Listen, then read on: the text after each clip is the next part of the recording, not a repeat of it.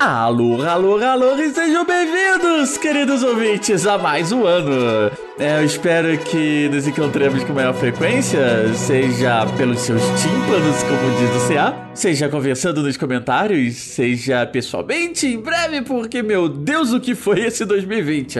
Mas é isso, aguentem firme, em breve a gente deve ter mais novidades e conseguir sair dessa situação. E acho que a virada de ano representa bastante essa esperança de dias melhores. Enfim, é, continuando, acho que vocês já perceberam que é o Thiago Mota falando aqui, diretamente do isolamento social normal de Barão Geraldo em Campinas, em época de fim de ano, com requinte de crueldade restante desse 2020 maluco que passou. E independente da sua língua nativa, nessa terça Bom, na verdade para mim é sexta, tô gravando dia 25 de dezembro. É, ainda não acabou pra mim, mas enfim. Nessa terça, que é o dia que vai sair esse episódio, que é o dia da quarta aurora de 2021, que dá 5 de janeiro no calendário de vocês todos aí. Vambora pro milésimo, centésimo, quinquagésimo, segundo... Tá, acabou? É, episódio do Speed Notícias. Seu giro diário de informações científicas que hoje eu apresento em escala cromática cromática? É, pera. É, é, não era subatômica ou submorfêmica? Não, não. É, é enfim. Nada melhor para alegrar o início de ano, principalmente depois de termos aí desse 2020, que falar de cores e colorir um pouco as coisas, né? Então vamos falar um pouco de cores, de psicologia e, é claro, de linguística, senão seria outro colega gravando aqui. Tira, editor! Speed Notícias. Speed Notícias.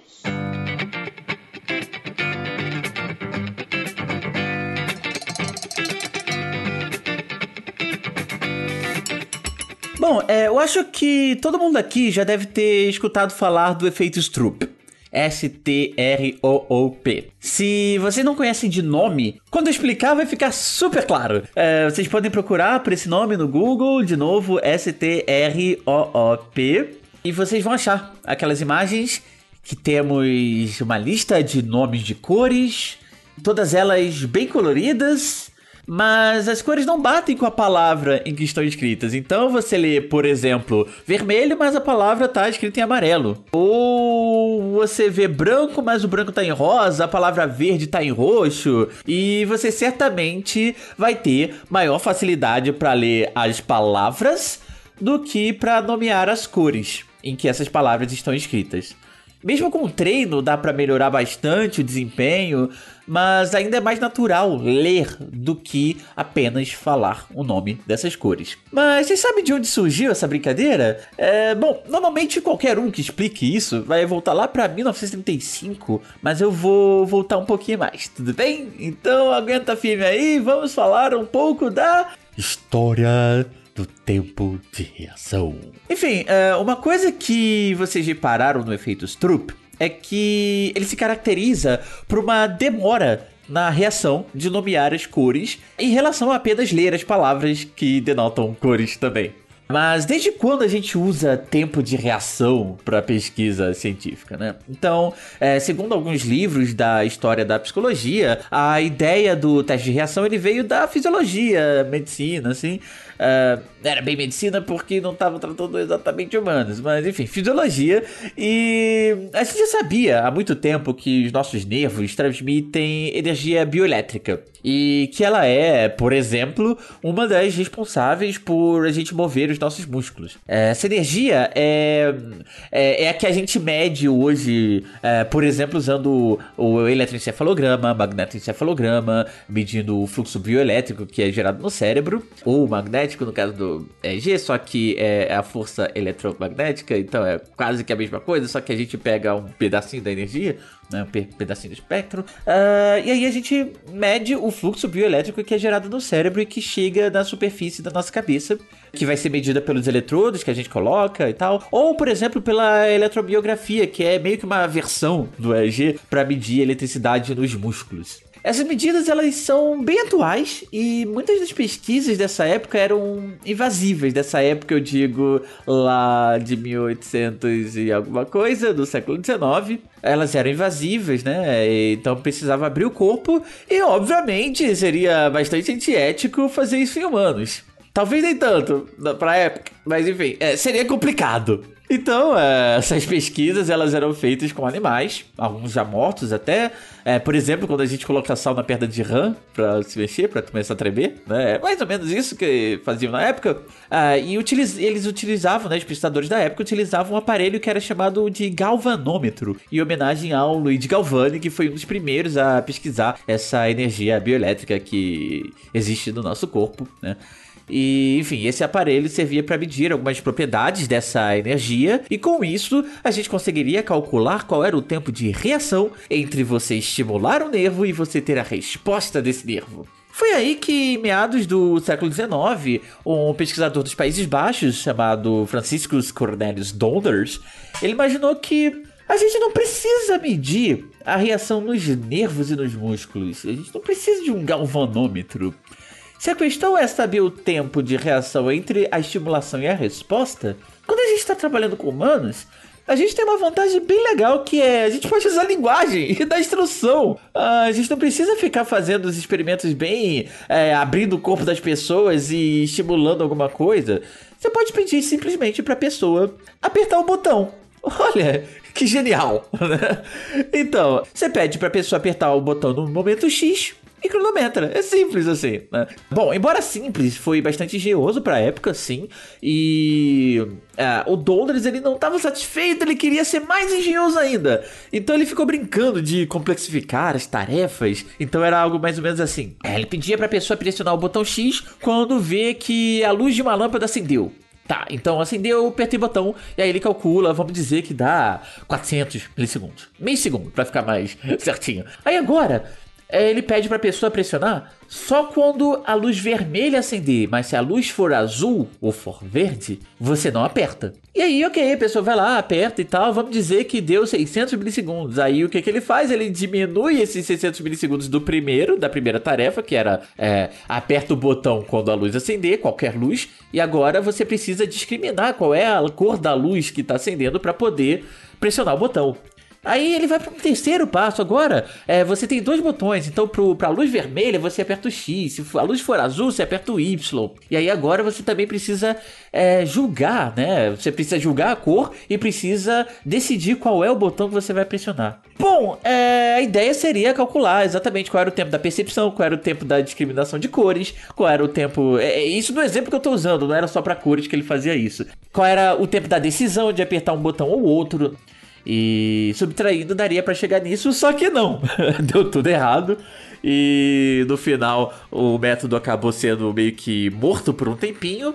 Muito provavelmente também por causa de variação de pessoas, curva de aprendizagem, porque precisava ser as mesmas pessoas, e aí elas já tinham, já estavam mais acostumadas com a tarefa, então, assim, bom, não deu certo. O pessoal da época acabou abandonando o método por um tempo, até que veio um psicólogo chamado James McIn Cattell, que é um psicólogo americano que se doutorou em Leipzig com Wilhelm Wundt, que a gente já falou aqui, teve um sidecast só de história da psicologia, eu já falei na, acho que na parte de linguística e cognição, eu já falei dele. É, ele é um dos pais da psicologia. E, bom, ok, é, eu tava falando do Cattell, né? Então, o Cattell era aluno do Wundt, se doutorou lá em Leipzig, no laboratório do Wundt. Depois ele voltou para os Estados Unidos, foi um dos fundadores da revista Science e tal, é um psicólogo bem importante. E o Cattell resolveu brincar mais com essa ideia dos testes de reação, de apertar botão, né? Ele percebeu que a gente realmente não precisa ficar calculando qual é o tempo de decisão, qual é o tempo de escolha, qual é o tempo de percepção e tal. Na verdade, hoje a gente até tem como fazer isso por causa de a gente saber como é que os estímulos, digamos, são processados pelo nosso corpo, né? Eles chegam no nosso corpo, que vias eles passam até chegar no cérebro e tal. Então pessoal pessoal da neurociência tem esses tempos, inclusive eu vou deixar um vídeo do grupo, do ex-grupo da Suzana Herculano na UFJ, que fala bastante disso. Mas, enfim, a gente não precisa saber de fato qual é o tempo de cada um desses mini processos. A gente só precisa saber aplicar é, tarefas diferentes para as pessoas e monitorar quanto tempo ela leva, elas levam para é, responder. E aí, se uma determinada tarefa é consistentemente respondida mais devagar do que uma outra tarefa, a gente pode dizer simplesmente que essa tarefa que demorou mais, ela é mais complexa cognitivamente falando. E aí, com isso, aconteceram umas coisas bem interessantes, porque o Wundt, que era o orientador do Cattell, ele se interessava muito por linguagem, mas ele não fazia experimentos com linguagem porque ia ser muito difícil de controlar. E o Catel começou não exatamente a fazer experimentos, mas começou a monitorar quanto tempo leva para você ver uma palavra e nomear a palavra, nomear cores, recuperar, é, você ver um objeto e nomear esse objeto e tal. E aí, lá em 1886, ele percebeu que é mais fácil a gente ler uma palavra do que ver um conceito e nomear esse conceito. Então, é mais fácil você ler carro e lembrar o que é um carro do que você ver um carro e lembrar qual é a palavra para você nomear o carro. Com isso, ele propõe que a leitura é mais fácil porque o nome já tá ali. É só você ler e recuperar o conceito na sua cabeça. E isso e seria muito mais difícil você identificar um objeto e aí depois pensar, recuperar no seu dicionário mental qual era a palavra que nomeia esse objeto. Então, de novo, ler é mais fácil do que encontrar palavra para coisa que você tá vendo, segundo Catel. E aí, vamos pro nosso tema de hoje que é o efeito Stroop. Só lá pra década de 30 é que surgiu a ideia do efeito Stroop de fato, que é essa brincadeira que eu comentei para vocês. Muitos dos exemplos do Catel eram com a sobre nomeação de cores.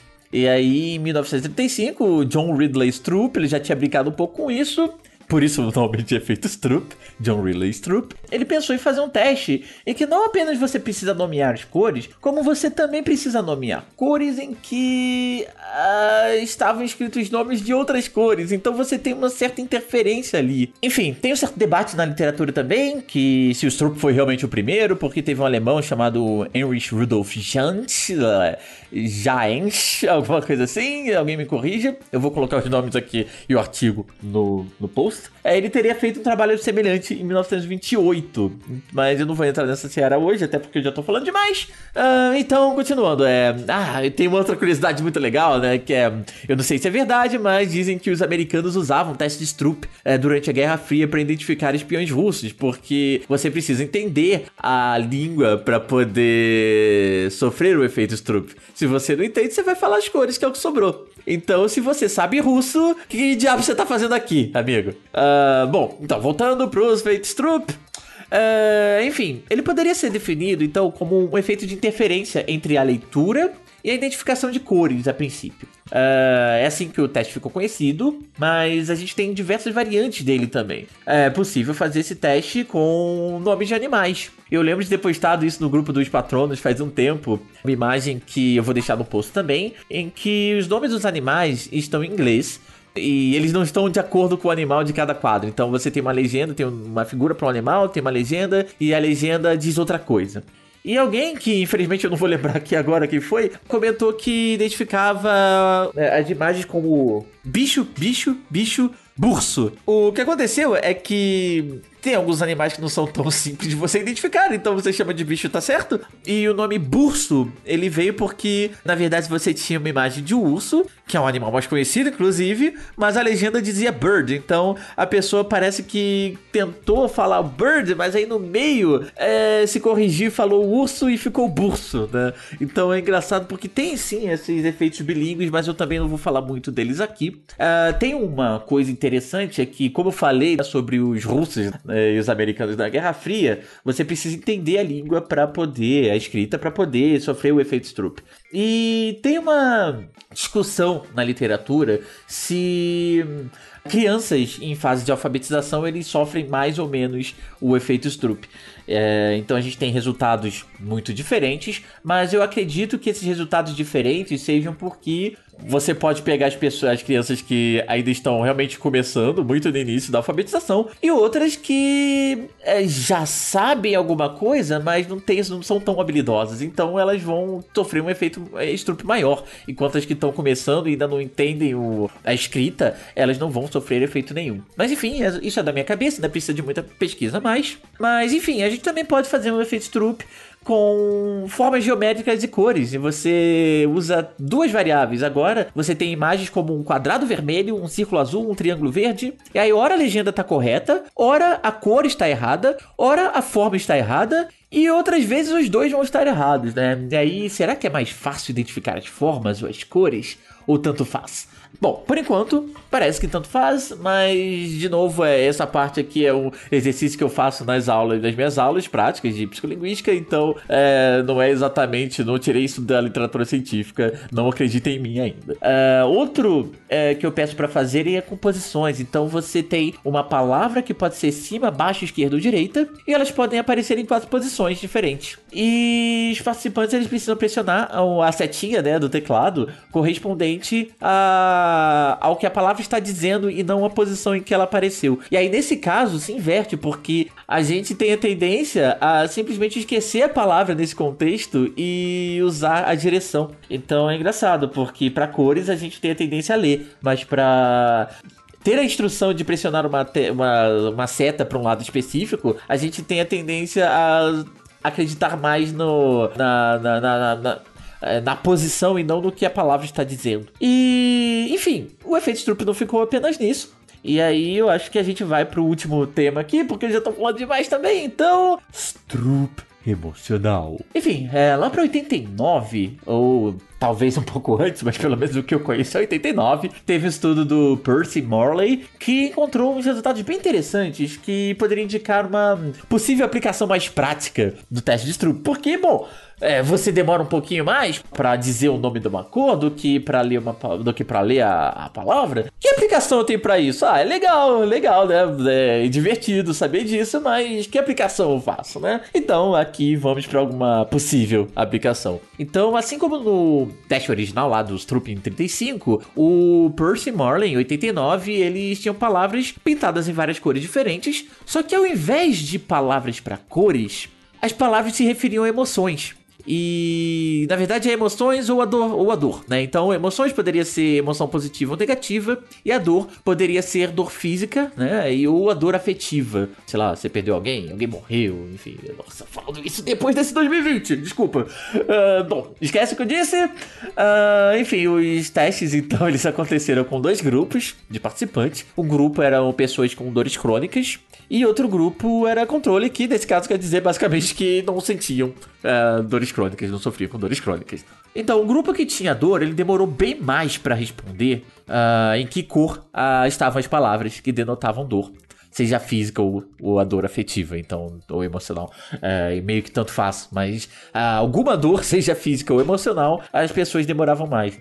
Aí demorava mais em relação ao grupo controle, que não sofria de dores, é, de dores crônicas, quanto também, se você for comparar a resposta dentro do mesmo participante, que tem dor crônica, para emoções não tinha efeito, mas tinha para dor. Curioso ver que a gente consegue ter uma espécie de efeito Stroop que parece ter a ver com as pessoas, alguma coisa, alguma condição das pessoas, sabe? E aí outros estudos vão seguir esse caminho, vão ter, uh, acabar testando pessoas, pessoas diagnosticadas com depressão e comparar os resultados também com o grupo controle, que não tem depressão, ou pelo menos não tem um diagnóstico, ou fez o teste e não, não foi diagnosticado com depressão. E novamente, os efeitos eles aparecem no grupo com depressão. Né?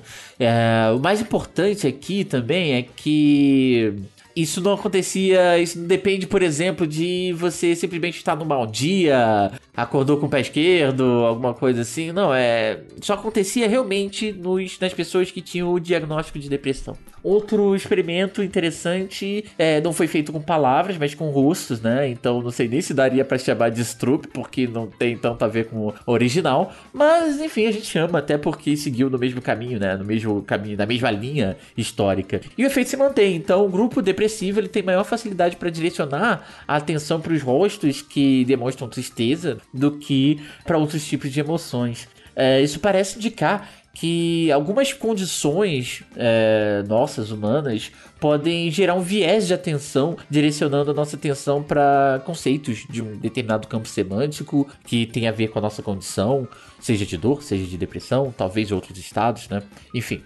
Mas eu acho que o mais legal aqui é ver como alguns dados que foram coletados há 140 anos atrás ninguém fazia ideia do, do pra que que eles iam servir. Eles geraram uma série de estudos que perpassam os estudos da linguística e chega na educação e passa pela psicologia clínica. Enfim, é um efeito bem bacana. Então, uh, eu já tô falando demais aqui. Poderia me aprofundar um pouco mais. Talvez eu faça isso mais pra frente, mas acho que por alto isso aqui resolve o problema. Foi uma apresentação aqui do efeito Stroop. Então, bom, é isso por hoje. Nos sigam, nos divulguem, nos xinguem, nos amem nas suas redes sociais. E também entre em contato se tiver qualquer dúvida, sugestão, comentário, crítica pra me chamar de foda porque o assunto é foda, ou, pra, ou porque o assunto é ruim, ou porque eu sou chato pra caramba mesmo. Então esse cara é foda, eu não aguento, esse cara é chato. É, e aí, enfim, a gente pode buscar alguns assuntos mais interessantes também por aqui. E para isso, vocês podem usar o meu contato, meu e-mail, que é thimota com dois t's, arroba unicamp.br ou contato arroba E é importante lembrar também que vocês podem nos ajudar financeiramente através do Patreon, do Padrim, do PicPay, porque tanto o Spin quanto o SciCast e outros projetos aqui do Portal Deviante só são possíveis graças à contribuição de vocês. Então, muito obrigado por me escutar até aqui, eu falo pra caramba, enfim... É isso, até a próxima e bom 2021 pra todo mundo. Tchau, tchau.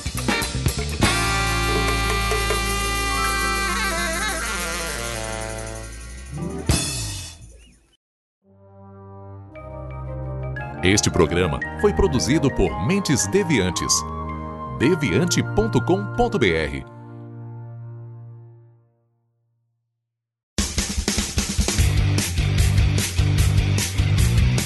Cortes, edição de podcast.